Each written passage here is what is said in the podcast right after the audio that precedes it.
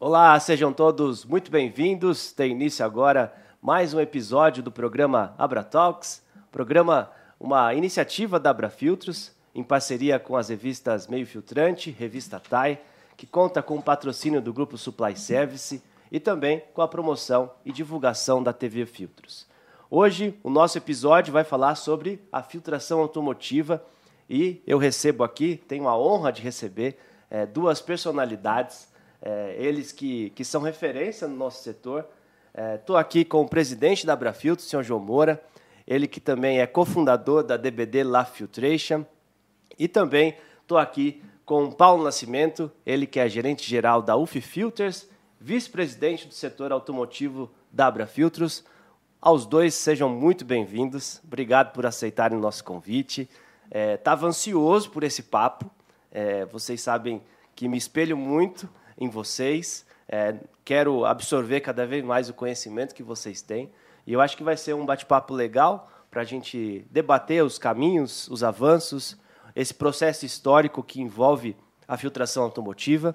E a gente quer ouvir vocês.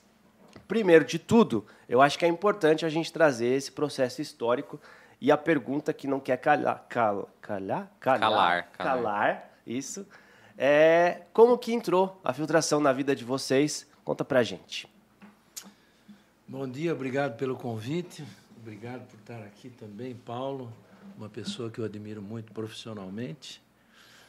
Tudo começou nos anos 70. No início dos anos 70, eu trabalhava numa companhia de borracha e o meu chefe pediu para que eu fizesse um levantamento no setor de filtros.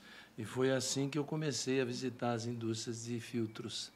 Então, a minha primeira indústria que eu visitei na época foi a Filtrosman. Então, daí começou. E logo em seguida, eu fui convidado para trabalhar numa companhia de filtros.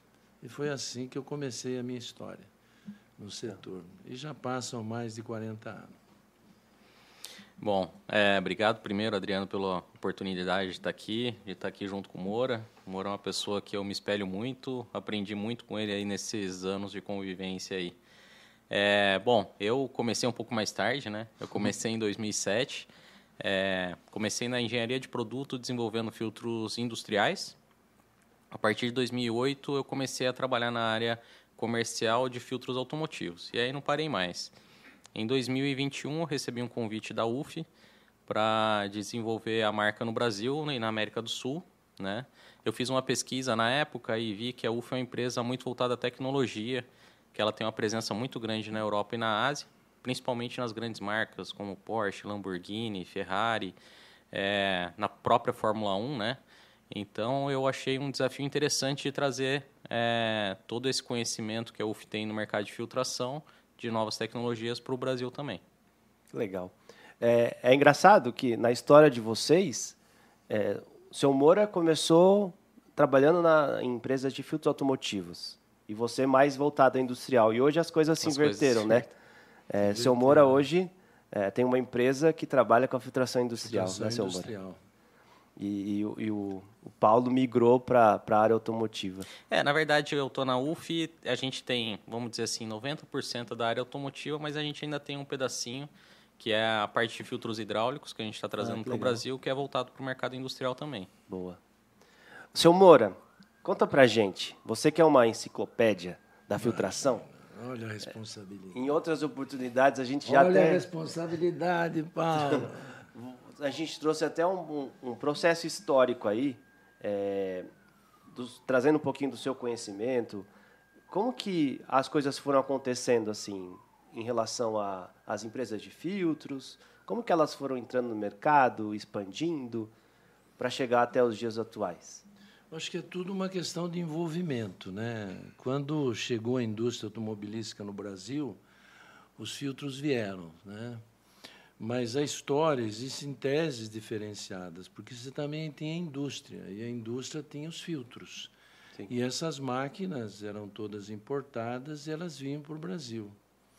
E a indústria de filtro industrial, ela começou a nascer da necessidade de se fazer e de repor os filtros que vinham com essas máquinas. Né? E, em paralelo, a indústria automobilística, né? que começaram a vir os primeiros veículos, né? Na era Juscelino. Então, os, os carros eram importados. E o Juscelino foi um dos grandes incentivadores e trouxe a indústria automobilística para o Brasil. E os filtros começaram junto com eles. Né? Chegaram as primeiras empresas multinacionais e depois foram nascendo as empresas nacionais, que algumas estão presentes até hoje é, e foram depois né, absorvidas por grupos estrangeiros. Então, é, essa é a história né, que nós estamos registrando com o crescimento e o desenvolvimento dos filtros automotivos e filtros industriais. Legal. E, Paulo, em relação a esse processo histórico, assim, é, o senhor Moura disse que muitas empresas nacionais ainda permanecem. É, o que, que, mudou desse processo é, de vinda de novas empresas, a permanência, as empresas foram sobrevivendo? É, na, na verdade, o que mudou principalmente é, foi a tecnologia aplicada nos filtros, né?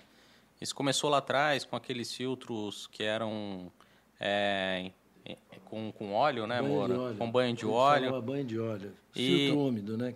E com o tempo isso foi, foi, foi, foi progredindo, né? Hoje, num, num veículo, a gente tem o filtro de óleo hoje. Ele já não é mais aquela latinha que a gente está acostumado dos, dos carros de antigamente. Hoje são filtros mais voltados para o meio ambiente. Cartucho você pode incinerar com fibra sintética que aumenta a eficiência, aumenta a vida dos filtros. Se você pegar um filtro diesel, ele precisa separar água 99%. Então você precisa ter hoje nos veículos Euro 6 o tipo de filtro que é aplicado para diesel são filtros coalescentes, né? Então é, é uma evolução. Lá no começo começou com filtros que absorviam água, depois vieram filtros separadores, que eram uma barreira. Hoje são filtros coalescentes. Ele junta as partículas de água, sai uma partícula grande e depois ele tem uma barreira que facilita aí a separação e com isso consegue ter uma eficiência grande aí ao longo de toda a vida. E aí por último aí o que o que veio já nos últimos anos são os filtros de cabine, filtros de ar condicionado, né? Que antigamente praticamente era você não via em carro, caminhão, máquina agrícola ar condicionado.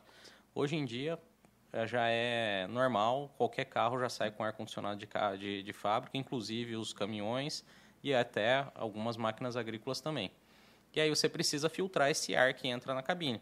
Né? Então a gente começou a ter os filtros de cabine começou somente com um filtro de pólen para pegar aí a, a, as partículas e hoje a gente tem filtros que são com carvão ativado para tirar odor, tirar, é, absorver é, gases. Legal. É, então vocês acham que a, a, questão da tecnologia foi o que mais é, impactou essa mudança? É, e, e essa tecnologia ela veio muito de fora ou ela foi desenvolvida aqui? Vocês acham? É, na minha, na minha concepção ela veio mais de fora. Existem empresas, boas empresas nacionais, mas é, praticamente isso foi uma evolução vindo, vindo de fora. Né? Começou, por exemplo, a Airlamp, era uma empresa que estava no Brasil, ela fez uma parceria com a Racor, depois se tornou Parker, é, e isso vem a tecnologia. A Donaldson, ela estava no Brasil, saiu, depois ela voltou já com, com produtos mais tecnológicos. A UF está chegando chegou em 2016 no Brasil, né? Então trazendo mais tecnologia para o país. É, basicamente aí é essa essa parceria que é feita com, com as empresas globais é que traz as, a, as tecnologias para o Brasil e também porque a maior parte das tecnologias são desenvolvidas quando nasce novos veículos. Isso geralmente na matriz das montadoras que está na Europa, nos Estados Unidos. Legal. É, então Assim, é, eu estou tentando aprender aqui, viu? É, os filtros eles foram então crescendo também em relação à demanda, né? De próprio dos, dos próprios veículos, enfim. Quanto mais é, tecnologia, mais tipos de filtros também foram surgindo. Sim, também. É, além de evoluir a tecnologia do filtro, que se torna um filtro mais importante ainda para o veículo, existem novos tipos de filtros também. Isso. Por exemplo, quando veio o Euro 5 nos caminhões, começou a ter a necessidade do Arla 32, que é um fluido que você utiliza no pós-tratamento das emissões. E aí você precisou filtrar esse veículo. Sim. Lá atrás, quando começou o freio a ar, teria necessidade de secar o ar para que você não tivesse um problema de corrosão ou de água na, no sistema de freio. Então, veio um filtro secador de ar comprimido. Né? Então, conforme vai evoluindo a, a, os veículos e as tecnologias, vão surgindo novas demandas e vão surgindo novas tecnologias de filtros. É, o Paulo registrou muito bem. Na verdade, são as montadoras, né? Uhum. A montadora, a tecnologia, ela nasce na, na exigência das montadoras em função dos seus motores e das mudanças. Então, isso faz com que o setor de filtros busque tecnologias que se adaptem, se encaixem em cada condição de trabalho de montadora, cada motor. Nós estamos passando agora por mudanças em função do motor elétrico. Isso também, a indústria de filtro vem também trabalhando bastante para poder atender essas necessidades. Então, os filtros, a evolução do filtro, ela se deu muito em função das exigências e da necessidade das montadoras, né, Paulo? Isso mesmo. Porque a, a engenharia das montadoras sempre trabalharam junto com a engenharia de filtros. É isso que eu ia perguntar. Como que funciona isso? É, surge a demanda da montadora, ela entra em contato com as empresas de filtros para apresentar a proposta. Isso, isso existe. São, são, são duas formas, tá? Uhum. É, existe a demanda da, da montadora, só que essa demanda da montadora geralmente é por performance, tá? E existe também as empresas fabricantes de filtro que desenvolvem novas tecnologias. Por exemplo, a UF, ela tem três centros de pesquisa e desenvolvimento, com 250 engenheiros trabalhando somente em novas tecnologias. Nas plantas a gente tem engenharia para desenvolver produtos, mas novas tecnologias são nesses centros de pesquisa e desenvolvimento. E aí eles criam novos, novos meios filtrantes, novos produtos, novas aplicações, que quando vem a demanda da montadora, isso tem um casamento aí. É, vou te dar um exemplo de um filtro que foi criado em 2016. É, filtro de admissão de motor, normalmente é aquele filtro de papel plissado. Sim. Né? Em 2016, a UF criou um filtro que ele é tubular. Né? Ele se chama Multitube. E a primeiro cliente a utilizar foi a Porsche porque esse filtro ele tinha uma performance melhor, ele aumentava em 4% a potência do veículo. Né? Então, assim, assim vai nascendo as demandas e vai, vai nascendo novos produtos. Legal. É, isso é uma coisa que o seu Moura sempre é, motivou na Abra Filtros, né? É, é, esse, esse contato direto entre as engenharias para que a gente, as empresas estivessem cada vez mais próximas, né? É, em relação à tecnologia, a, a atender a demanda na sua totalidade. Eu acho que é importante isso que você traz, Samura. É, eu acho que, né? Eu acho não, né? Eu acho que é uma realidade isso, né? Desde que eu estou no setor, a gente sempre viu as empresas de engenharia trabalharem com as empresas de engenharia de filtro. E, e como a, a, as empresas né, que trouxeram tecnologia eram de origens né, meio multinacionais, então o que se fazia na Europa, nos Estados Unidos, né, depois na Ásia, eles vieram sendo migrados né, para as empresas. E aqui no Brasil não foi diferente. Então, eu acho que a tecnologia dos filtros foi desenvolvida em função disso. Então, as próprias fábricas, as próprias indústrias de filtros foram buscar meios filtrantes que pudessem atender a demanda e a necessidade das indústrias. Eh, no passado, por exemplo, você ia desenvolver um filtro para um carro, você precisa ver o espaço que tinha, que era dado pela montadora, para você fazer o alojamento, a caixa de ar, para poder colocar. Isso não era diferente com os caminhões, não era diferente com as máquinas agrícolas. E com o tempo e evolução, descobriu que poderia levar o conforto para esses para essas máquinas, né, mais no setor agrícola, e também nos caminhões. Então, a evolução veio é, e foi beneficiada por isso. Né? Eu acho que todo mundo ganhou. Foi um jogo de ganha-ganha, tanto da indústria é, automotiva, né? a indústria automobilística em geral, e como a indústria de filtro. Eu acho que foi um casamento perfeito.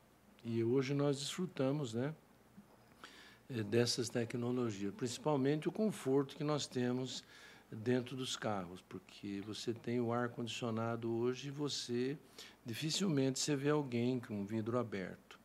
E o filtro de ar condicionado ele propicia esse conforto, ainda mais quando ele tem o carvão ativo.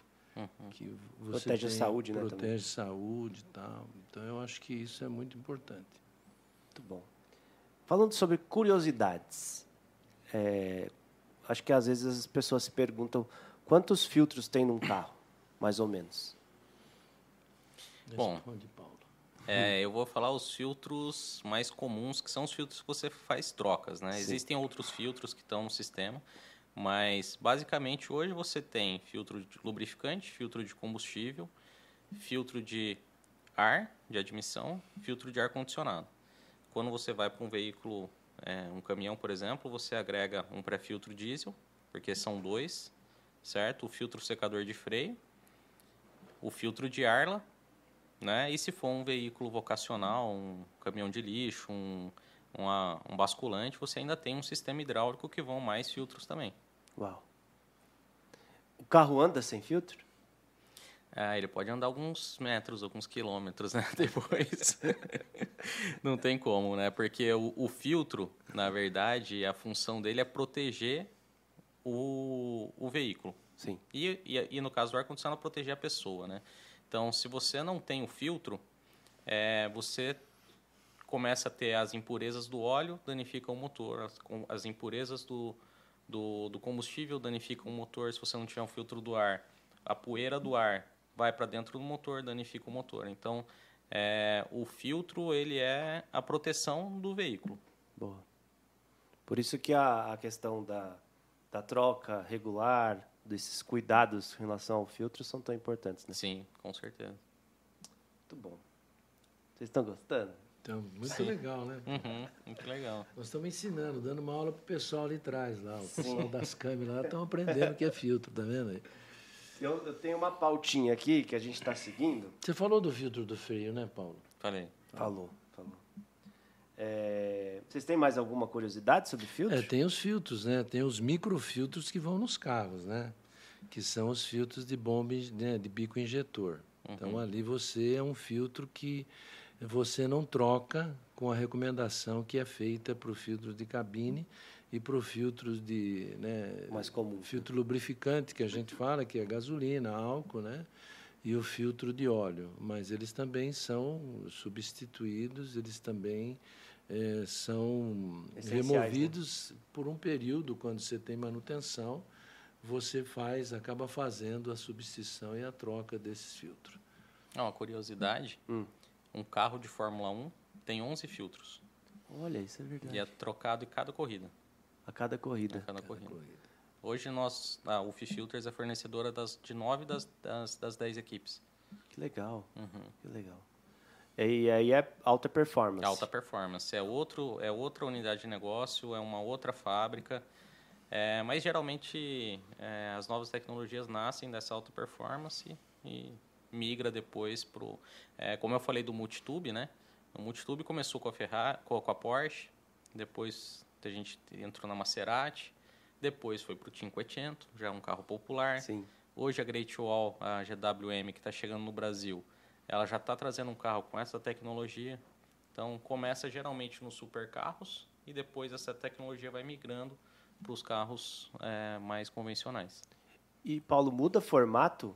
Eu digo tamanho, é, muda muita coisa? Sim, sim. É, como, como eu falei antes, o, o meio, o filtro convencional que a gente está acostumado, ele é no formato de painel. Ele é retangular normalmente uhum. e tem o papel plissado. Sim.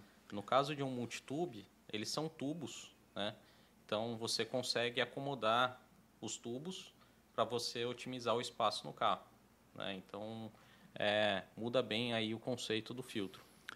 Legal. Na verdade, a, a, concepção do filtro é em função de vazão, né? Uhum. Então, cada filtro ele é dimensionado de acordo com a vazão do, do motor. Se ele é aspirado, se ele é turbinado, né? Então, Sim. você precisa saber isso primeiro, né? Uhum. Então, todo veículo independente, né? Você vê muito a vazão. Então, Sim. é a vazão de motor. Pode ser aspirado, pode ser turbo, né? É, quanto maior a potência, então, maior a vazão maior de ar. Você vai ter, então, você tem o filtro maior, menor em função disso. Entendi. Dos tamanhos dos filtros leva em consideração E hoje, com a alta tecnologia que nós falamos do meio filtrante, existe um benefício disso, né, de área, né, de concentração de área e uma durabilidade maior. No passado, por exemplo, na década de 70, você tinha um filtro que não tinha a resistência que tem hoje. Então, a recomendação era mais né, do que é hoje. Então, os filtros, é, a tecnologia trouxe esse benefício, né, que é a manutenção. Muito bom. É, carros elétricos. O senhor Moura já introduziu o assunto, mas... Paulo, você é o pai do carro elétrico, aí você pode falar bem. É, existe né, um, uma... Não, não vou falar que é um receio, enfim, é uma, um, acho que uma, uma consequência né, dessa evolução tecnológica que a gente vive sobre a necessidade do filtro no carro elétrico, é, se o filtro vai acabar, é, o carro a combustão, nesse processo? Como que vocês enxergam? Bom, acho que é duas, né? Eu acho que são coisas bastante distintas, né? Coisa cultural, né? É, o carro elétrico ele tem uma série de exigências e, e exige uma infraestrutura para que você possa abrigá-los, né? Enquanto hoje você já tem já uma cultura dos carros que você está utilizando hoje no mercado. Então, eu acho que no Brasil, principalmente, eu acho que nós vamos ter ainda algumas décadas ainda dessa adaptação. Então, eu, isso é uma impressão, não é uma impressão minha, né? não é uma, uma análise só minha, mas é uma análise de interesse de grupo dentro até do próprio mercado e das entidades de classe.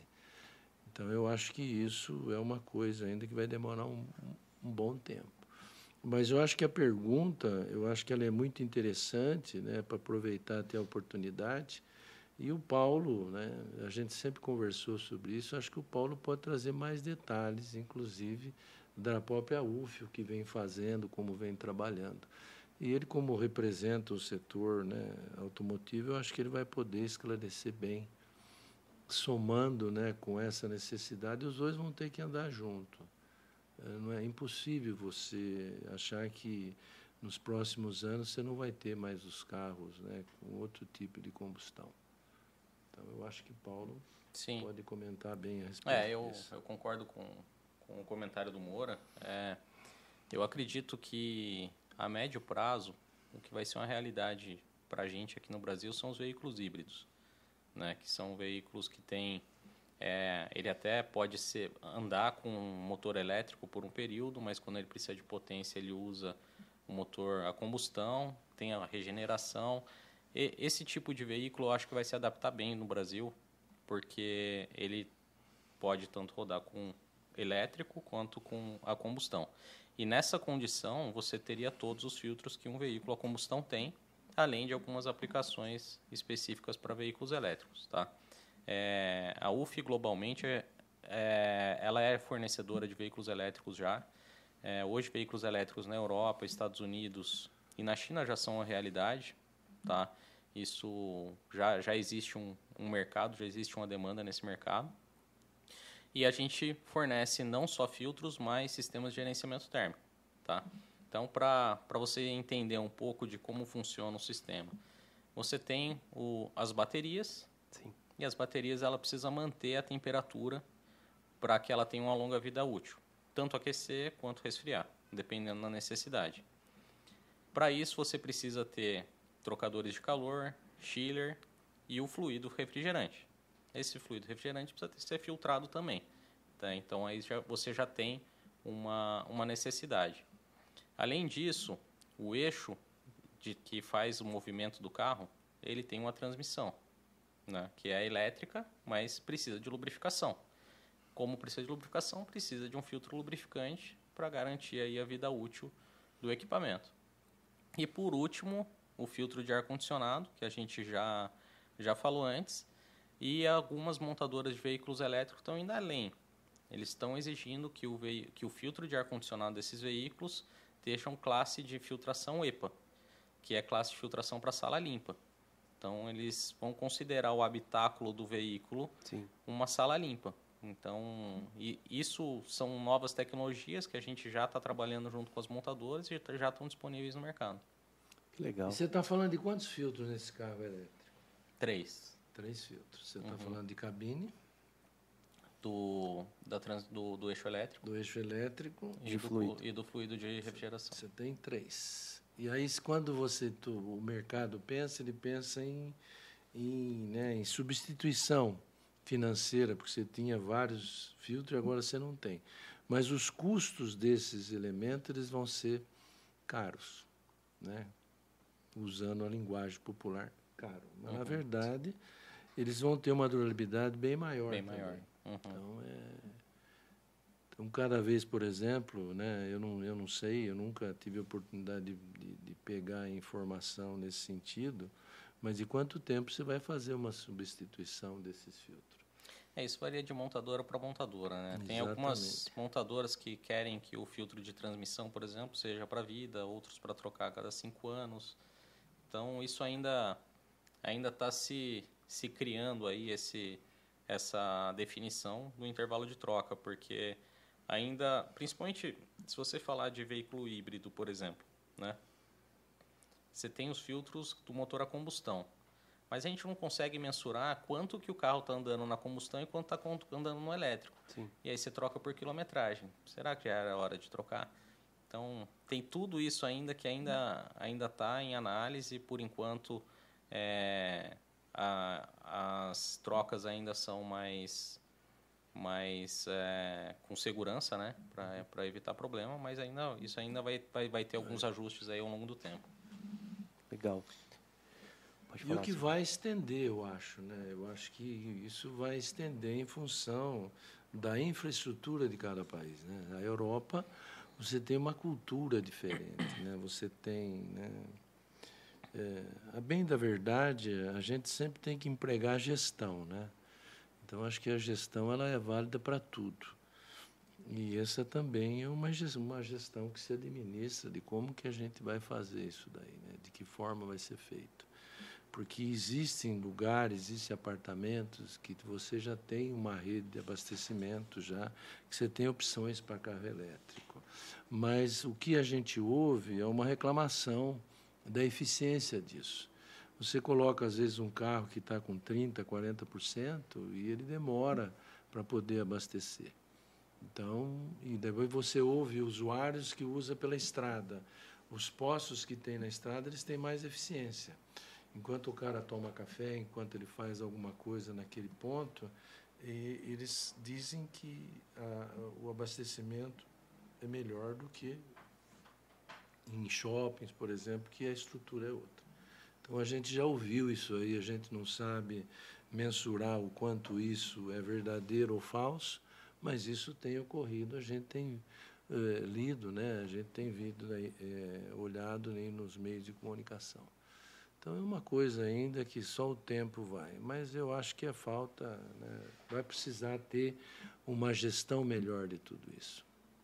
Não, é importante a, a, questão da infraestrutura também, né? Muito, Eu acho que é um muito, contraponto muito em relação à evolução. Tem o custo e benefício, né? A gente vê, por exemplo, é, empresas que estão compromissadas com o meio ambiente fazendo é, caminhões de lixo, frotas.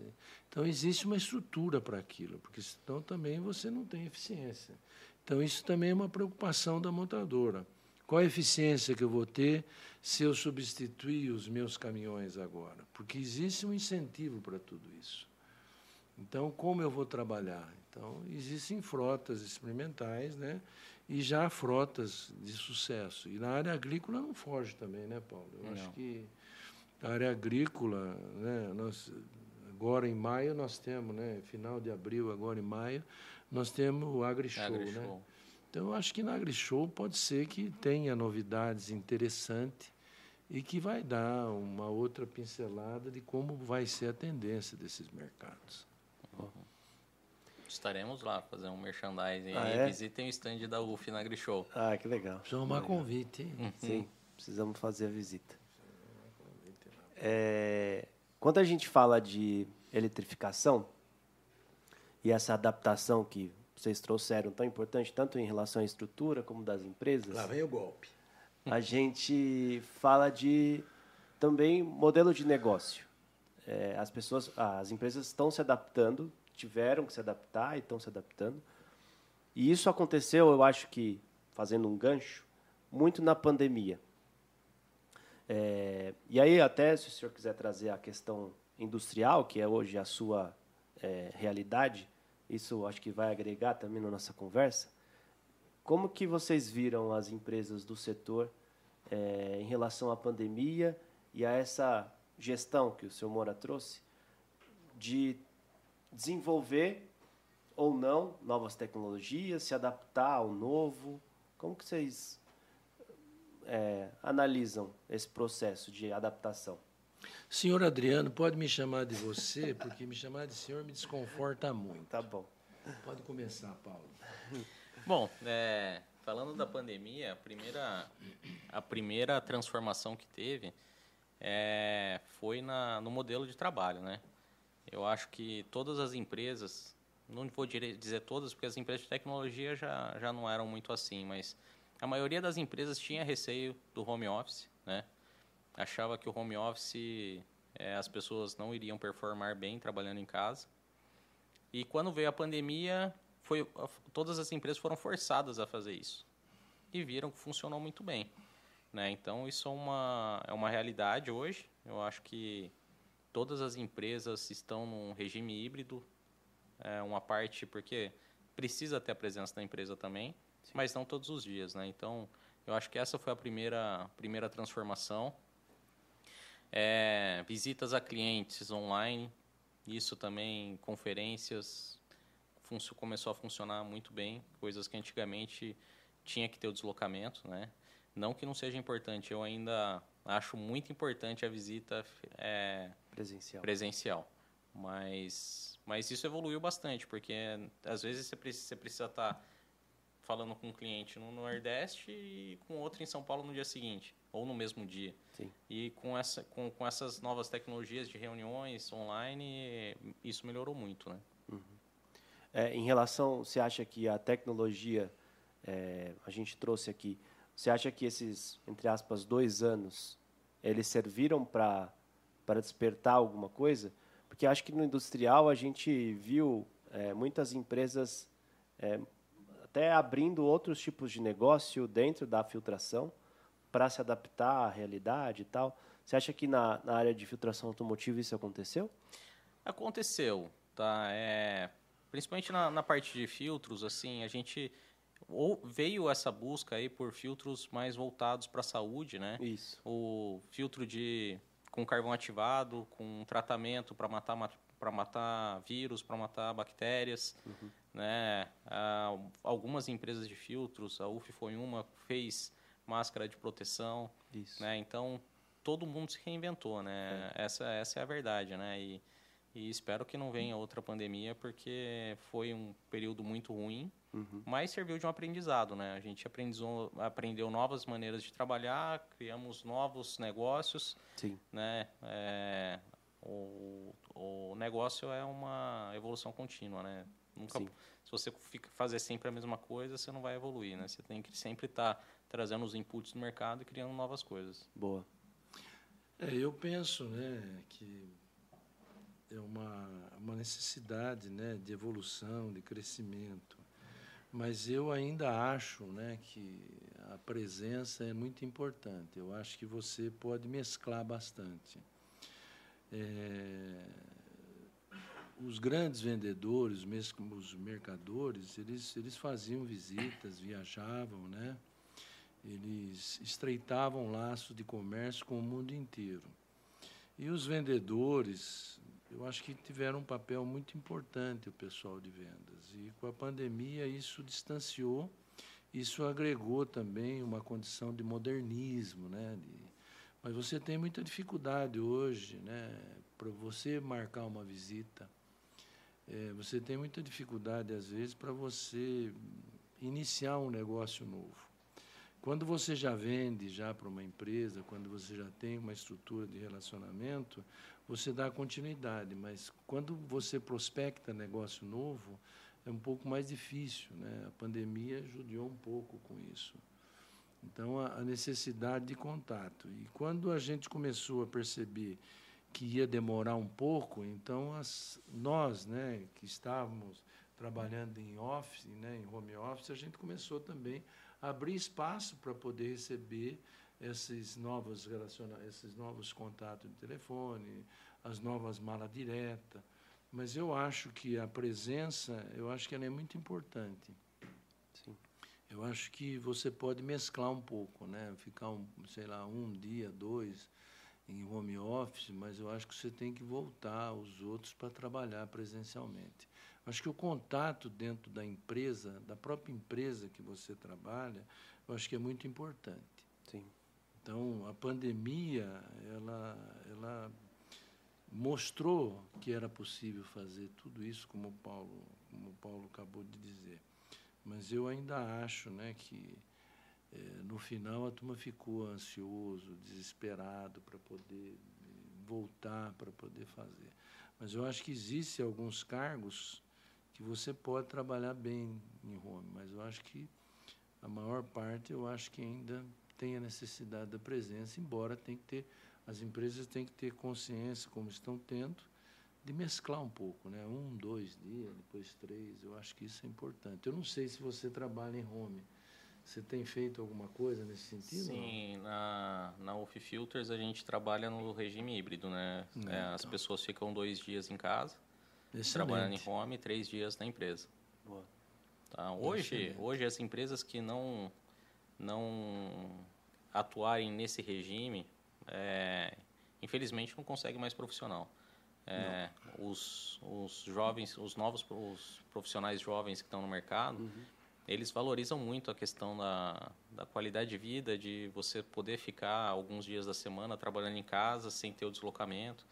Né? Então, é, essa foi a principal transformação assim que, que eu vi no mercado de trabalho e que a gente, todas as empresas tiveram que se adaptar. se adaptar. Muito bom. Vocês estão gostando? Muito bom. Então tá bom.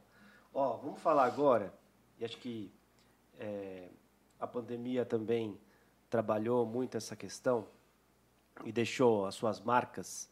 É, em junho de 2022, a Bravilts lançou é, o seu primeiro panorama setorial do setor, um estudo inédito é, que traz aí uma análise um levantamento de dados dos três setores que nós atuamos, o, a filtração automotiva, a industrial e de tratamento de água, efluentes e reuso. E aí eu vou trazer alguns dados aqui que eu queria que depois vocês comentassem.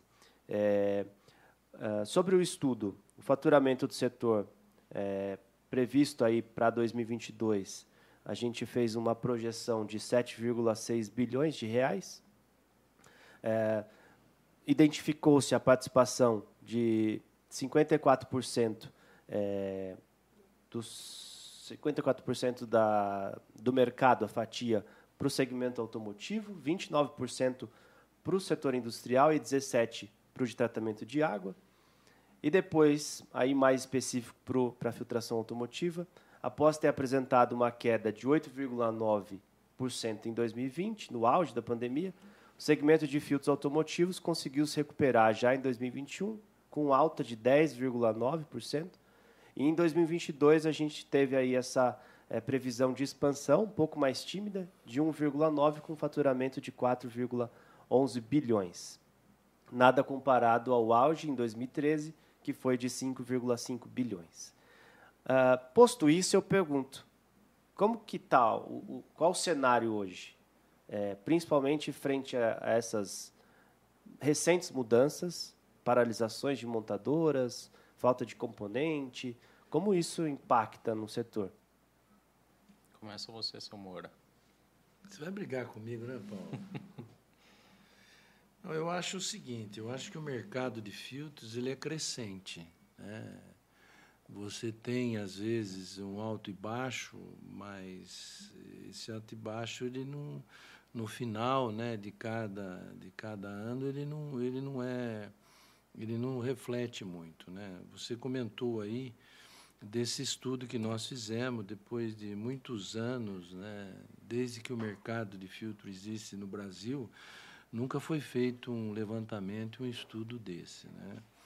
Então existe, né, uma divergência de informação. Então existe uma tese que diz que o setor de filtro automotivo, vou colocar assim, que ele é maior do que o industrial, né? E existe uma tese que o filtro industrial é maior do que o automotivo. Por que isso? Porque é gerado pela indústria, né? Então a indústria ela tem uma aplicação muito grande. O que acontece é que a indústria automobilística você tem uma visão de informação maior do que você tem na linha de filtro industrial.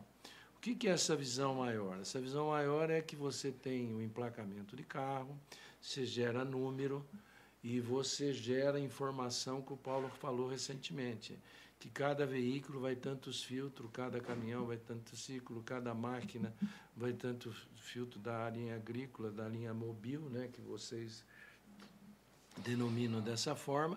Depois você tem os fora de estrada, né, que são os caterpillars, os, as outras que vêm na área de construção civil, de estrada tal. E nós tivemos né, altos e baixos depois da década de 70. década de 70 você tinha uma década de super crescimento, mais de 10%, que foi aquele grande boom que nós tivemos. Depois nós tivemos a década de 80, que foi a década né, que todo mundo taxou de uma década morta. Né? E depois você teve as outras de mudança de adaptação, que foi 90, 2000, 2010 e agora 20 que nós tivemos aí um outro aprendizado com a pandemia. Então existe uma divergência muito grande, né? A Brafilter ela fez esse estudo com profissionais especializados e eles trouxeram as informações até onde foi permitido eles buscarem. Sim. Então ficou muita área fora do setor industrial que não tiveram chance de se pronunciar. Então como eu disse ainda há pouco, o setor automobilístico ele é mais definido, porque tem as fábricas certas. Você tem os fabricantes de filtro automotivo e eles estão aí disponíveis nessas informações que são somadas com os órgãos que fazem estudos, Sindipeça, eh, Anfávia e os outros de importadores, né, as outras entidades importadoras. Então você tem uma coisa e tem o emplacamento do veículo, né? Então, todo veículo, quando sai, embora é, é, ele não, não rode né, em, em, vias públicas, ele tem o documento que é gerado. Então, aí você tem, você mensura mais. Mas quando você pega o setor industrial grande, por exemplo, da área de petróleo, e eu sempre cito, porque eles fazem muita importação. Então, é um setor forte de importação. E como existe o setor né, é, é, Petrobras nesse segmento, existem outros setores que também fazem a mesma coisa. Então você tem uma informação, por exemplo, a linha de aviação, por exemplo, onde vai esse material de filtração que vem? Quem que, quem que dimensiona, né? quem que prevê esses custos num setor? E nós temos uma indústria é, de aviação muito forte aqui, Sim. aeronáutica muito forte. Então, nós nunca mensuramos esse tipo de. de, de né? E onde ele está? Ele vai estar no industrial, ele vai estar. Em qual segmento que ele vai estar? Então, existem essas duas teses. Né? E essas teses, elas são defendidas com bastante né, coerência. Né? Mas se nós aprofundássemos, porque você não tem visibilidade do setor industrial. Um filtro de barreira, por exemplo, a filtração começa com barreira e vai até absoluto. É isso, Paulo? Isso. Estou mentindo ou não? Não. Então, é, é, é, você tem esse, esse, esse, esse range enorme né, de, de, de, informação e de instrução. Então, existe e se perde. Então, no mundo, ele tem uma média de 90, 100 bilhões, né? Que cada entidade defende isso no mundo. E a gente sempre é tido, né, o Brasil é sempre tido como de 7 a 10% desse mercado. Essas estatísticas, eles apontam a gente aí. Então você tem, por exemplo, o Brasil, ele tem, ele representa, o Paulo sabe bem disso, porque ele teve acesso a essas informações de passado e de, até hoje. Você tem, por exemplo, a América nossa aqui, os nossos irmãos vizinhos, se você somar tudo, dá quanto? 40, 50 do nosso? É. Então, existe uma discussão muito grande. Mas existe um respeito também. O importante é que a gente tem como é, consciência que o setor de filtro ele cresce todo, todo, todo, todo ano. Você não perde, por exemplo, o mercado. Ah, mas eu ouço tal. Aí é outra coisa. Aí são empresas, companhias que dão opiniões e dão sugestão. Mas toda empresa que está estruturada e vem se estruturando, ela não tem esse tipo de problema de queda de mercado. O que acontece é geralmente as mudanças de gestão e as mudanças de opiniões e a mudança de produto e segmento de mercado. Então isso tem né, um, um sobe e desce. Muito bom. Paulo. Bom, eu como tenho que puxar a sardinha para o meu lado, claro, né? Não tem... Eu sou do, do aí eu, do, do segmento automotivo.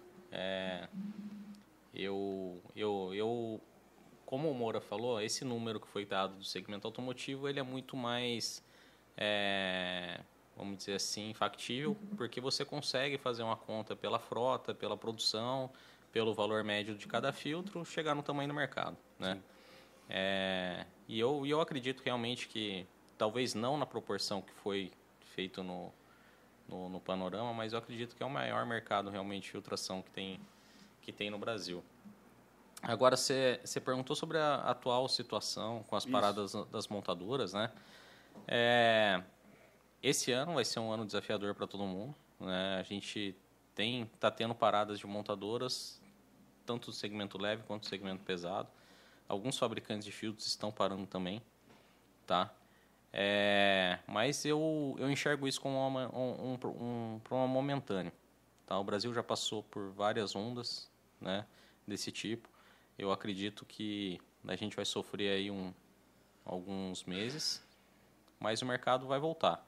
Eu, eu vejo, por exemplo, o que está acontecendo esse ano com é muito menos crítico do que aconteceu em 2020, por exemplo. Porque os carros, por, por mais que a produção caiu, os carros estão rodando. E o maior mercado de filtro é o aftermarket. Sim. É a troca dos filtros, né? E isso vai continuar porque os veículos estão rodando, os caminhões estão rodando, as máquinas estão colhendo. Então, assim, a gente vai, ter, vai perder de um lado, com certeza, porque os, os filtros que você produziria para produzir um caminhão, para produzir um carro, não vão ser produzidos agora. Então, a gente vai ter um vale aí no mercado. Mas eu diria que o segundo semestre do, do ano tende-se a, a estabilizar novamente. Legal. Acho que o grande desafio nosso, né, já, nós já até conversamos já recentemente, vai ser a cadeia de suprimento.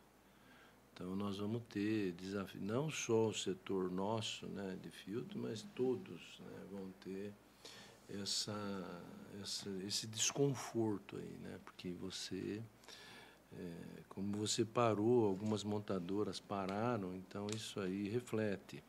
Então você ouve, né, todo dia, gente reclamando que não tem peça. O carro bateu, não tem peça para substituir.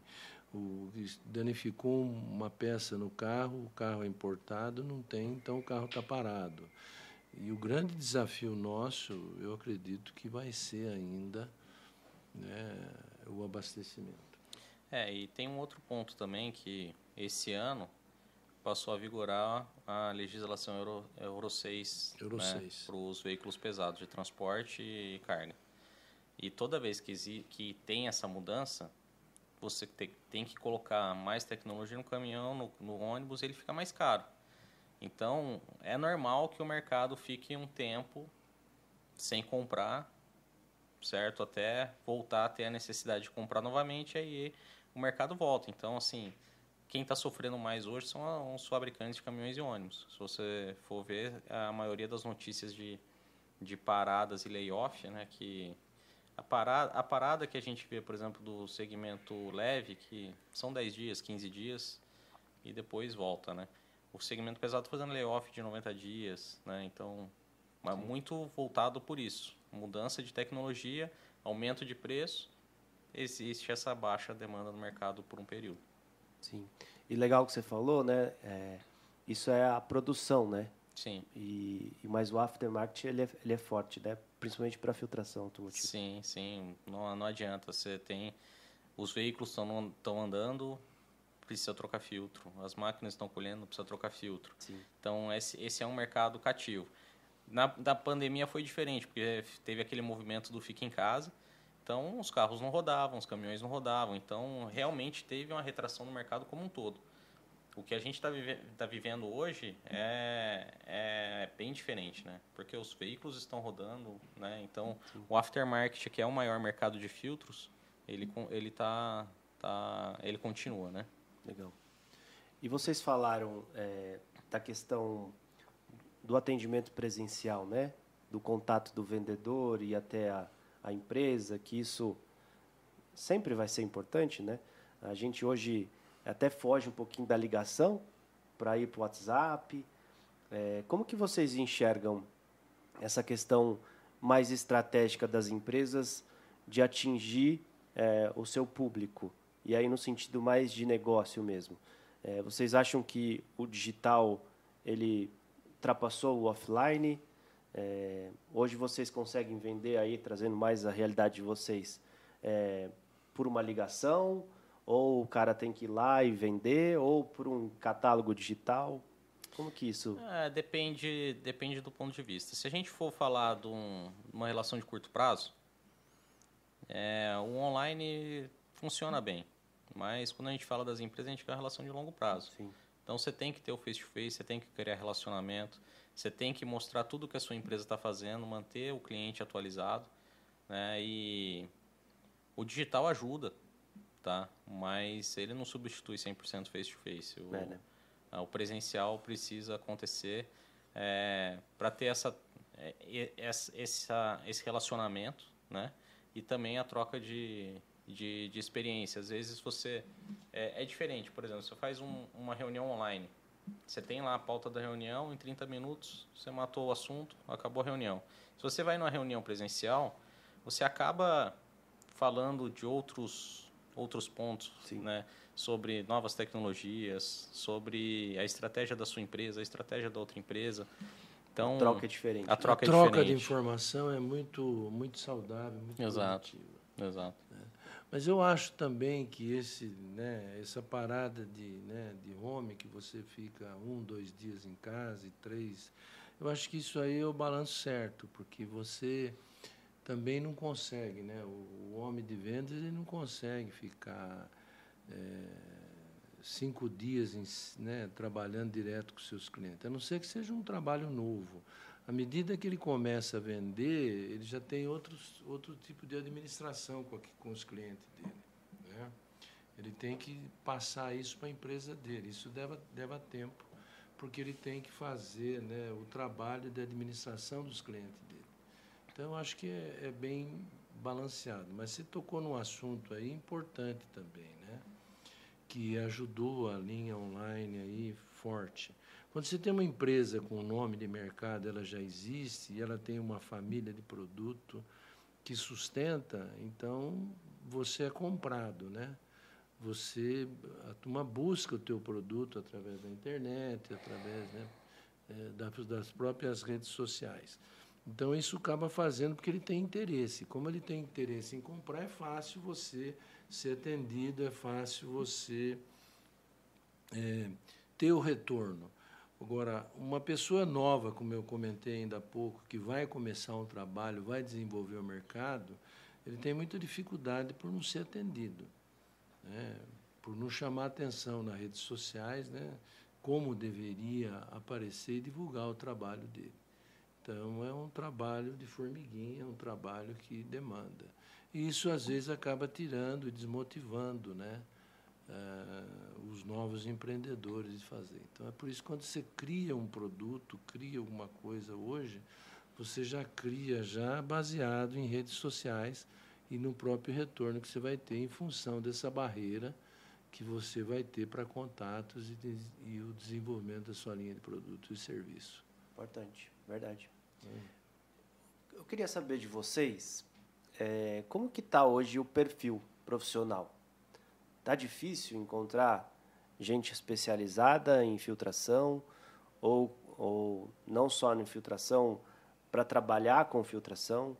Como que vocês enxergam é, o, o, mercado profissional mesmo, de oportunidades? Começa você, seu amor. Você tá, tá difícil? explorando, Paulo. É. Você está me explorando. Essa não estava na pauta. É, Bom, eu penso assim. É legal as pessoas ouvirem de vocês que assim, que estão em posições que... de liderança, que lidam com isso no dia a dia, né? Eu acho que né, não é só em filtros. Eu acho que de, de uma forma geral, né? Se você precisa de uma pessoa para prestar um serviço na sua casa é difícil. Você precisa de um pintor, de um encanador então é muito difícil isso. Você encontra mais amparo e mais segurança nas pessoas que já estão no mercado há 30, 40, 50 anos. Nos, né? Então é muito mais fácil aí você. Acho que mudou um pouco, muito o conceito da juventude, o conceito do jovem trabalho, mudou muito. E só que não existe uma compreensão e entendimento entre o novo que está entrando no mercado e os que já estão no mercado. Né? Então, existe uma cobrança, né? E essa cobrança, as empresas, né? por isso que eu olhei para o Paulo até para ele responder primeiro, eu acho que as empresas hoje mais é, é, é adaptáveis a essa situação têm sofrido menos, porque tem um problema, né? É, nós envelhecemos, né? As empresas não. As empresas têm que ter estarem sempre jovens, né? E às vezes a gente tem essa dificuldade, porque a gestão às vezes é feita por pessoas de uma certa idade, né? E pessoas eh, competentes e que fizeram e estão dando e dão resultado até hoje, né? Então é, é existe um preconceito, uma barreira muito grande com o moderno, com as coisas mais fáceis. Né? Você pega um cara de 50, 60 anos, ele não quer que o vendedor dele escreva uma mensagem, ele quer que o cara ligue, né? ele quer que a gente converse. Quantas vezes eu cheguei para você, Adriano, não liga, Sim. Não, escreve. Liga para ele, uhum. fala com ele. Se você não conseguir, fala, Zé, eu não consegui falar com você, estou tentando sem sucesso. Assim que possível, me dá um retorno. Porque eu acho que é muito mais fácil, né? na minha educação, você falar primeiro, depois você documenta em conforme a conversa, em conformidade e tal, porque eu acho que isso é muito mais produtivo. Eu acho que isso é muito mais, né, aquilo que nós aprendemos em marketing, o toque e carícia, né, do negócio. Mas eu acho que essa geração nova, ela vem com uma outra proposta, com uma outra condição de trabalho, e é uma questão de tempo e de adaptação. Eu acho que a evolução ela é necessária. A gente não vai criar barreiras porque é, o jovem tem um estilo de trabalho, porque você vai precisar dessa mão de obra. E você vai precisar dessa educação que ele vai trazer, você vai precisar desse conhecimento. Eu acho que existe resistência. Eu acho que nós não podemos ter resistência, porque a gente pensa na empresa como agente. E nós não podemos. A empresa não envelhece, nós envelhecemos. Então é importante ter o novo, o meio, né, que eu brinco sempre, né, que eu falo até, outro dia eu fui visitar o Paulo, brinquei com ele. Você tem que ter o meio e tem que ter o velho mesmo, né, que é o mais idoso, o mais experiente. Então você tem que mesclar esses três para que possa dar o molejo, né, que possa dar a flexibilidade que você precisa para um setor. Então, você tinha no setor no passado, antes, as pessoas tinham uma postura. E com o passar do tempo, com a educação, com os meios de comunicação, as culturas são diferentes. Então, existe aquele famoso protecionismo. Né? Eu não sei se você feliz no exemplo, quando o pai é novo, por exemplo. Né? Não sei se é o seu caso, se você tem filho ou não. Então, quando você tem uma criança pequena, então você não faz isso, não faz aquilo, não faz... então é um excesso de protecionismo, né? Então, às vezes, você contrata um funcionário novo, uma funcionária nova, um colaborador novo, então você você traz tudo que ela tem que fazer, né?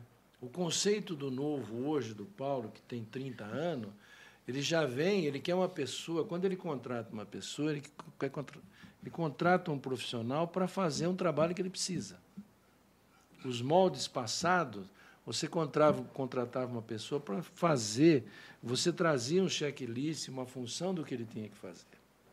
E você esquecia da criatividade. Você esquecia do conhecimento, você esquecia disso, né? Você esquece ainda, porque se faz muito hoje. Então, quando você contrata um vendedor, você quer um cara que siga a tua cartilha. Você tem que tomar cuidado, você tem que fazer com que ele siga a tua cartilha, que ele segue o conceito da empresa, mas você tem que dar liberdade de criação para ele. Então, quantas vezes você erra, que você não fala muito para um funcionário novo, ele vai lá e faz. E quando ele traz para você o resultado, você se assusta, porque você fez aquilo, você fez aquilo. Mas você esquece de, de pôr né, e dar os pesos e medidas que ele talvez foi feliz, que a reação química dele com a outra pessoa foi melhor que a sua, que as oportunidades que ele fez, né, que ele conseguiu, foi diferente das suas.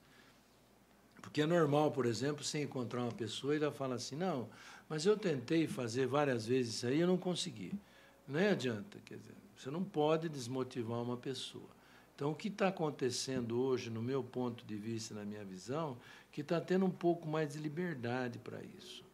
Mas o setor jovem, na, na, na, idade do Paulo, na idade sua, eu acho que vocês são mais receptivos. Vocês contratam uma pessoa para fazer internado. Você contrata uma faxineira, você não precisa falar para ela o que, que ela tem que fazer. Ela é uma faxineira. E quando ela chega na sua casa, você fala, não, quero que você limpe assim, quero que você limpe assado, quero que você não sei o quê, isso aqui não pode, isso aqui risca, isso aqui isso, aqui aquilo. Então você acaba bloqueando e a pessoa não mostra a eficiência de trabalho que ela tem, porque você vai achar que vai acontecer alguma coisa, que ela vai riscar a tua panela, que ela vai riscar a tua vidraça, que ela vai fazer. Então, eu acho que esse exemplo simples ele pode ser estendido no mundo corporativo de uma forma geral. Então a gente precisa tomar muito cuidado evitar o protecionismo, quebrar isso daí, né? E o Paulo tem um filho jovem, então você tem que cuidar, né? Tem que dar atenção, tem que dar isso. No caso de, de pai e filho, muito amor, muita atenção, muito companheirismo, e tal. E no caso da empresa, eu acho que você tem que policiar de uma forma, mas policiar com instrução para que ele possa desenvolver ele e ela possam desenvolver bem o trabalho deles. Muito bom. Ele resumiu bem. Eu só queria complementar um ponto. É... Filtro hoje, você não sai, você, você não, não sai da faculdade sabendo. Boa. Tá. Eu costumo dizer para as pessoas que trabalham comigo no momento de contratação, o principal aspecto que a gente tem que ver nas pessoas é a atitude. Porque se a pessoa tiver uma boa atitude, ela vai aprender rápido. Ela vai correr atrás, ela vai desenvolver e ela vai, vai, vai desenvolver o que a gente precisa que ela desenvolva, né? Então, assim, hoje na UF a gente tem uma equipe, um time bem jovem. É, e eu posso falar, assim, com uma baita atitude. Né? Legal. E eu acho que se o time tem uma boa atitude, trabalhando junto, ninguém segura. Esse, para mim, é o, é o principal ponto aí que... E a gente acha em pessoas jovens, recém-formados, pessoas com atitude, né? É, é, a gente tá um pouco, a gente precisa estar tá um pouco aberto em desenvolver pessoas, né? Esse, esse é o principal desafio hoje. Muito bom. É por isso que eu deixei para você falar, Paulo. É, não, achei legal, tiver, esse, é, equilibrou, né? É, o é, Moura porque... trouxe a questão da liberdade com, com limites da questão de você trazer o conceito da empresa na raiz também, de mostrar para essa pessoa, mas não limitá-la. Uhum. E você da questão de atitude, dela querer um, um mais. E aí contrapõe, porque é, sem liberdade você não tem atitude. É, é. é, eu, fui, eu fiz de propósito mesmo, porque recentemente o Paulo, quando estava indo né, para a UF, realmente aconteceu isso. Né? Eu acho que você precisa, você precisa né, ter a iniciativa, né?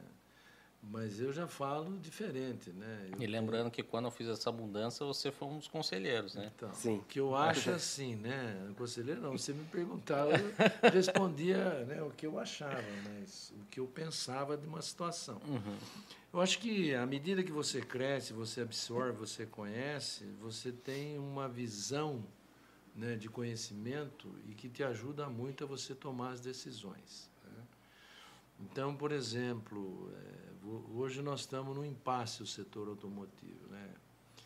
bicombustível, né, elétrico e como a gente faz tal, né? O que a gente precisa entender é que a gente tem que caminhar junto com, com, com, com, com todas as condições. Você tem que ter o biocombustível e tem que ter o outro para seguir junto, porque você não sabe o que pode acontecer. Hoje está todo mundo, né? Hoje está todo mundo é, seguindo num trabalho, numa condição, e pode ser que mude essa condição. Pode ser que lá na frente tenha uma outra opção, tenha uma outra visão, tenha. Então a gente precisa estar bem, né, bem consciente disso. Agora, sem sombra de dúvida, o que faz a diferença em tudo é a postura que eu vou acrescentar, que o Paulo né, comentou, e a iniciativa. Se você não tiver no mundo dos negócios, na vida, se você não tiver postura, e se você não tiver atitude, dificilmente você vai ter espaço. Sim. Tá? Muito bom. Tá acabando, certo, hein? Certo, Paulo? Certo, com certeza. Senão, Ó, 200%. Nossa pauta agora, ela leva para o nosso caminho já quase que final, Uhum. é, para falar um pouquinho sobre perspectivas e desafios para o segmento de filtros. É, e aí eu queria, com a experiência de vocês, que vocês trouxessem a questão até da, do papel da Abrafiltros. Hoje a Abrafiltros, ela, é, e aí falando do automotivo, a gente tem um papel importante, entre aspas, na sociedade com relação ao programa Descarte Consciente, que quando a gente olha para o para o meio ambiente, para essas questões ambientais, a gente consegue ver o setor muito à frente de outras até é, entidades e outros segmentos. É, na questão da capacitação, a gente tem evoluído bastante na questão de, de cursos, é, desses, dessas possibilidades de desenvolver, de levar conhecimento a quem interage com o nosso setor. É, como que vocês enxergam é, o futuro e aí a curto, médio, longo prazo, como vocês quiserem analisar. É, e também como que a Abrafiltros caminha junto. É, eu acho que até o seu Moura pode trazer um pouquinho do histórico do, do, do, do nascer da, da Abrafiltros, por que, que a gente está aqui, né? É, e aí trazer também essa questão de perspectivas. Fiquem à vontade para falar. Responde você ao senhor Adriano, depois respondo. Bom, vamos lá.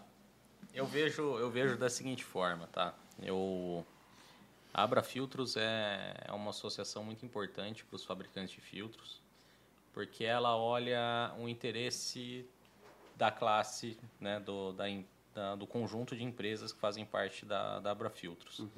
Né? Eu vou dar, eu acho que o exemplo principal é o descarte consciente. Sim. Há alguns anos atrás veio a legislação de logística reversa e nos fabricantes de filtros não são empresas preparadas para isso, né? Então a gente tinha um problema, todos tinham esse problema e a Abra Filtros, é, como uma associação de todos os fabricantes, todos trabalharam juntos e chegaram à solução. Foi criado um programa de coleta é, de logística reversa pela associação para atender todos os associados. Né? Então, eu vejo o Abra Filtros como uma, uma, uma, uma ferramenta muito importante para todos os associados, porque é, existem demandas como essa sempre. Né? E as empresas elas têm que estar tá focadas principalmente em novas tecnologias, novos produtos, novas aplicações e se apoiar na Abrafiltros. Claro que quando a gente fala se apoiar na Abrafiltros, não é simplesmente falar para o Moura e falar para o Moura se virar. O que, que eu faço? Né? Porque a associação é formada pelas empresas. Né? Então, as pessoas que fazem parte da associação se juntar na, na Abrafiltros e, e uma empresa apoiando a outra chegar na solução. Né? Então, eu, eu, eu vejo dessa forma a importância da Abrafiltros para os fabricantes de filtros hoje. Legal. Já já você fala das perspectivas de futuro. O seu Moura fala também da Abrafiltros. Daí eu, você eu... tem a propriedade que você, idealizador, não, cofundador. Não, o que eu acho é assim, né? Eu, eu tive a oportunidade de trabalhar com grandes executivos, né? tive muita sorte. E essas pessoas, elas valorizavam a, a, né, o meio, a entidade, o grupo de trabalho. Viaja, eles valorizavam o trabalho de uma Fiesp, eles valorizaram é, o trabalho de Ciesp, é, de, de, grupo de classes. Né? E eu tive oportunidade, né, de, de, de pelas empresas que eu trabalhei, de participar desse, dessas entidades. Né? Eu tive oportunidade de trabalhar do grupo setorial de, de, de forecast do Sindipeça, lá no templo da, da Iton. Então eu aprendi muito. Eu achei que o que a gente se fazia lá em grupo, e também participei do grupo de filtros na época, que eram poucas empresas, era a MAN, FRAM, é, Irlemp, Impeca, Logan, né, Roma. E eram essas empresas que, que, que, fizeram o mercado de filtros. E era, existia uma união muito grande lá. Né? E, então eu achei que isso era uma coisa que, importante e a gente começou a trabalhar para que a gente criasse e desenvolvesse a Brafiltros. E nós fazemos muito pela, pela Abrafiltro e você sabe disso, né? porque você está na área de comunicação, as parcerias que nós fazemos, o grupo de trabalho. E tem gente que fala o que, que a gente faz, o que, que a gente leva.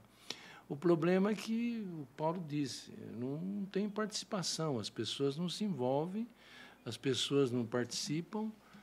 É, você faz um panorama, tem gente que não lê, tem gente que não pergunta. Você tem o descarte, que é uma coisa importante, que é, é as próprias pessoas às vezes não sabem, né? questionam a gente. Então, o que, que acontece é que nós fazemos as nossas reuniões e depois, dentro das próprias empresas, não tem né, um trabalho de sustentação, né, de sustentabilidade daquilo que está se fazendo na associação e por que se faz aquilo. Então, a associação ela poderia fazer muito mais do que ela faz. O que as pessoas têm receio é negócio de concorrência. Né? Ah, eu sempre disse que ninguém é igual a ninguém né? Você tem que, você convida alguém para ir na sua casa, você convida uma pessoa que você primeiro vai tratar bem e essa pessoa também vai se comportar bem, educadamente. Então você espera sempre isso. E existe o receio. Ah, eu não vou convidar o concorrente porque o concorrente vai vir na minha empresa, vai olhar a minha empresa e vai fazer igual e vai no meu cliente, vai. E não é bem assim. O mundo mudou muito. Você não tira. Eu estou comprando do Paulo. Eu dou programação para a empresa do Paulo, né? que é para a UF. Eu não posso, no dia seguinte, cancelar os programas dele, cancelar o fornecimento para comprar do outro porque eu conheço, porque. Não, isso não existe. Porque existe um trabalho feito que foi desenvolvido, um trabalho de engenharia, foi feito um trabalho com todas as pessoas envolvidas em cada área. Depois tem um pedido, esse pedido vai para a compra, o cara assina. Então, existe uma cadeia de sustentação em cima disso. E as pessoas, às vezes, resumem isso né, numa facilidade que vai. E não é isso. Eu acho que a entidade é para somar. Né? Você não divide uma situação, você está lá somando. Então, as parcerias que nós fizemos com escolas, as parcerias que nós fizemos com a universidade. A universidade é muito importante. Nós temos que ter parceria com a universidade. As empresas têm que ir para a universidade. Você pega, por exemplo, o que o USP já fez com as empresas, o que o Unicamp já fez com as empresas, que a Mauá já fez com as empresas, o que a FEI já fez em parceria. Então é uma coisa muito grande. O que, o que nós precisamos é mudar um pouco né, a cabeça do empresário, ver de uma forma diferente. Não esperar, por exemplo, acontecer alguma coisa para dar e valorizar isso aí. Então, eu acho que é isso que está acontecendo, não só na Brafilto, mas em todas as outras entidades cujo objetivo é levar melhorias. A Brafilto tem 16 anos, 17 anos, E a gente pode falar que foi, foram 17 anos de trabalho sustentado numa política né, de, de, de interesse de grupo. Então, é o grupo que junta né, os interesses para poder discutir aqueles interesses que pode ser bom para o setor. E é muito difícil quando você não tem essa união. Nós, dentro da Brafilto, nós estamos conseguindo. A gente poderia fazer melhor? Poderia fazer melhor. Mas isso é o tempo que vai se adaptar e é o tempo que vai dizer e que vai dar o retorno que cada um de nós esperamos. Isso mesmo. São desafios, né? Muitos Eu desafios. Os desafios são frequentes e constantes. Sim. Eles vão sempre. Mas os desafios a gente não pode esquecer que eles são muito importantes na vida, né? Porque o desafio faz você pensar, faz você mudar plano, faz você mudar estratégia, faz você mudar gestão. Né? Então, cada não que você recebe, você volta e você questiona por quê. Né? É que nem um bom aluno, né? que ele tem interesse em estudar e aprender. E ele quer, quer saber por que, que ele não tirou a nota máxima, por que, que ele fez tanto e tirou aquela nota. Então, alguma coisa não está perfeito, né? porque a perfeição é difícil, mas ele, quando ele cobra mais, ele exige mais dele, cada vez mais ele vai chegando àquela perfeição, né? que é o desenvolvimento. Então, isso, cada fase da vida, cada momento exige isso. Então, o que é importante para nós hoje, nós estamos trabalhando, mas nós estamos sempre procurando melhorar. E a gente sempre vai achar que. Achar não, a gente tem certeza que pode fazer.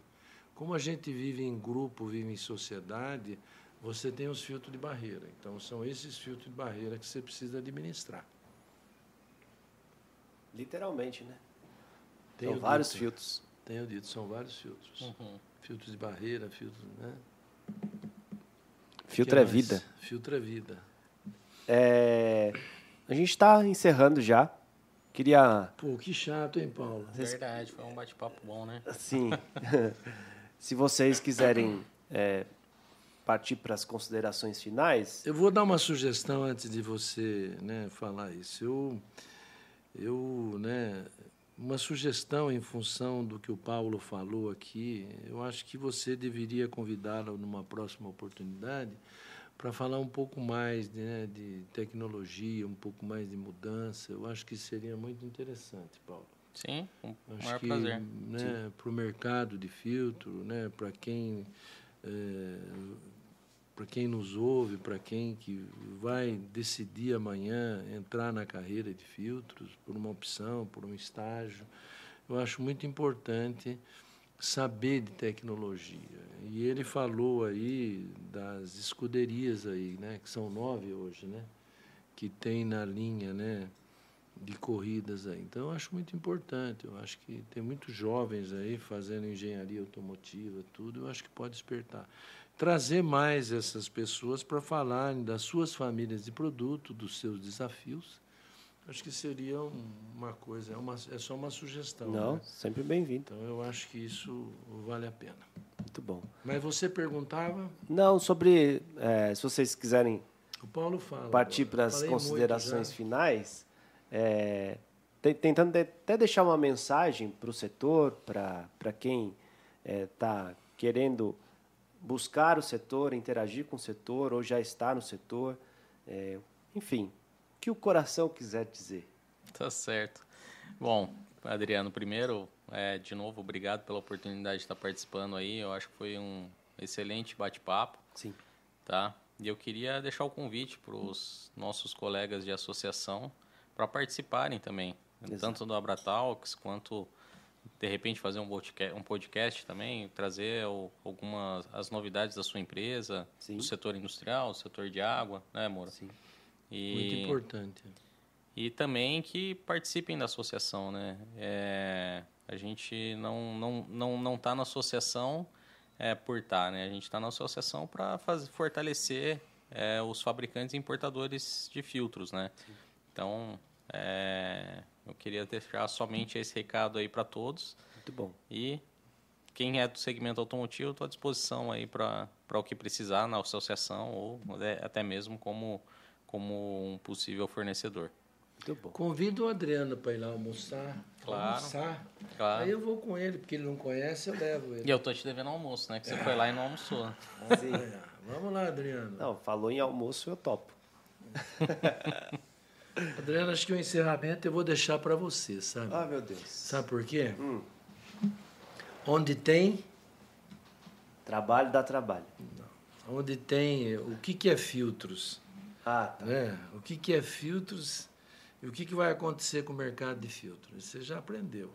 Né? Então, o mercado de filtros é assim: onde tem poeira, onde Água. tem. Onde tem. Né? Pó, Poe- Pó, que mais? gás. Não, é pó. Ih, agora. Esse era um slogan antigo. Eu já, já tô em outro já.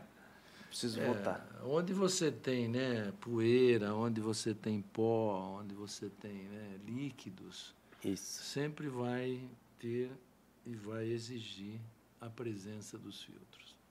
Então, eu acho que o mercado de filtro ele é um mercado que ele vai crescer, crescer, crescer. A tendência desse mercado, independente das mudanças da- das, das tecnologias, ele sempre vai existir e vai ter um crescimento. A começar das nossas residências. Né? Antigamente você tinha né, um filtro, né, que era um filtro de argila, de barro, né, que a avó tinha, o avô tinha. Depois vieram os outros tipos de filtros na década de 60, 70. E depois você continua tendo né, o crescimento dos filtros e continua tendo os filtros de purificação de água. E depois, na sua casa, não tinha ar-condicionado. Hoje já tem ar-condicionado. Na sua casa tinha um, agora já tem né, a maior parte dos seus, né, dos seus aposentos você tem ar condicionado. Então, eu acho que o crescimento e a evolução do mercado de filtro vai ser frequente e constante. Muito bom. Senhores, um prazer, viu? Muito obrigado pela, pela presença, pelo conhecimento compartilhado. É, se você gostou, dá um like. Mas muito obrigado você que nos assiste, você que nos ouve pelo Spotify. É, nossos episódios são mensais, então, como eles trouxeram aqui, se você quiser participar, é, apresentar a sua empresa, o seu negócio, a sua tecnologia, o seu estudo, enfim. Como diz nosso presidente, as portas do Abratalks estão abertas. Participe, é, entre em contato com a gente, que vai ser um prazer é, tê-lo aqui, tê-la aqui, para a gente trocar esse tipo de conhecimento e experiência. É, novamente, muito obrigado. É, até o próximo episódio. E compartilhe, curta e a gente se vê. Tchau, tchau.